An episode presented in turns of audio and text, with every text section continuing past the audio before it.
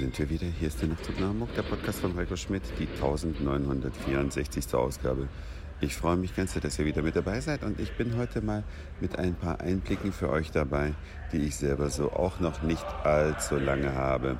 Ich bin bei Sonne, Mond und Sterne, dem Musikfestival an der Bleilochtalsperre und die Nachtzug nach Hamburg Hörerinnen und Hörer, die schon ein bisschen länger mit dabei sind, die wissen, dass ich hier fast schon regelmäßig bin denn ich bin befreundet mit Lexi und K-Paul und die sind gestern Abend hier aufgetreten. Ich sitze im Backstage-Bereich und hier wird alles schon vorbereitet für heute Abend.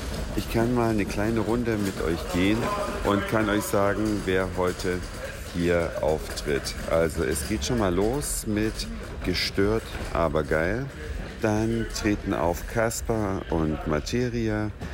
Dann hinter mir ist die Umkleide von Robin Schulz. Äh, Netzki ist da und auch noch Calvin Harris.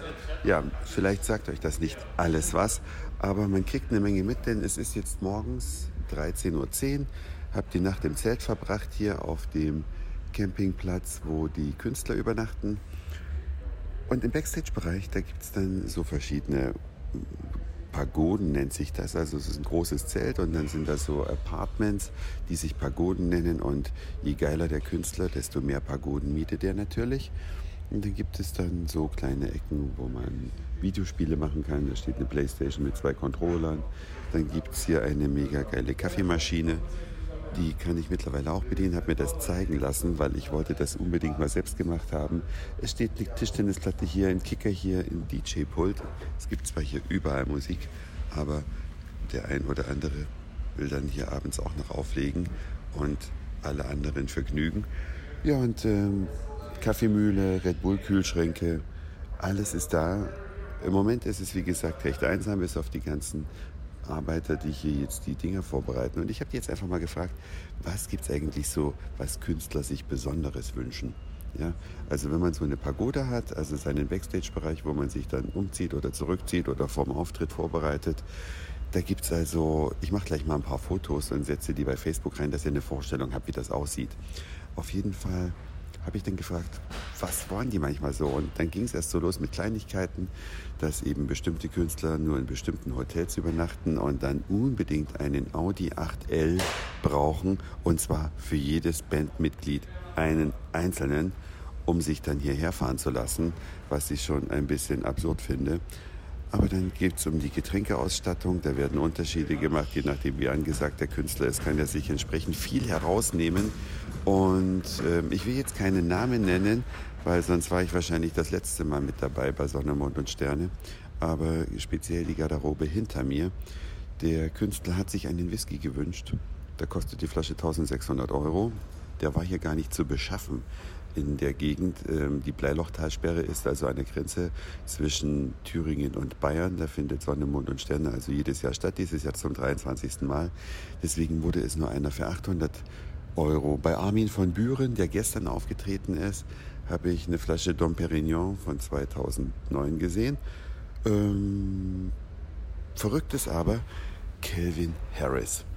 Der ist also ganz besonders, denn seine Pagode besitzt keinen Zutritt hier aus dem zentralen Raum, in dem sich alle Künstler aufhalten, sondern sie hat einen extra Eintritt. Und es gibt auf so einem Festival verschiedene Zutrittsbändchen, ähm, die regeln, wer eigentlich wohin darf. Es gibt also zum Beispiel ein Crewbändchen, wer das hat, der darf halt in alle Bereiche, die zum Arbeiten nötig sind. Dann gibt es ein VIP-Bändchen, dann darf man schon ein bisschen mehr. Das Höchste, was man haben kann und das, was ich auch um den Arm haben darf, ist das Artist-Bändchen. Damit darf man also nicht nur in den Backstage-Bereich, sondern auch auf die Bühne.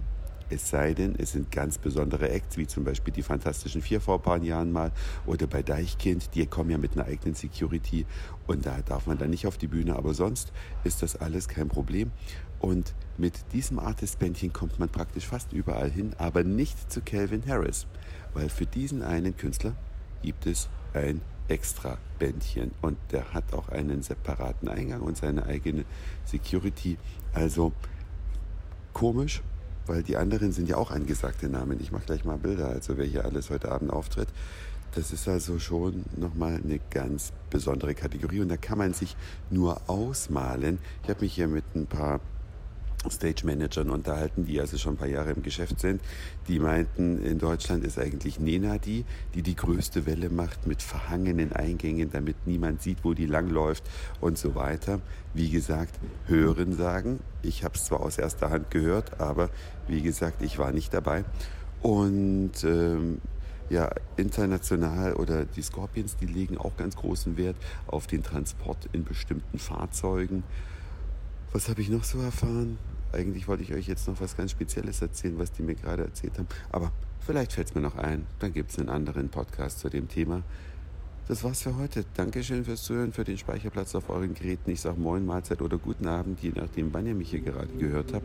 Schaut gerne einfach mal auf die Nachtzug nach Hamburg Repräsentanz von Facebook.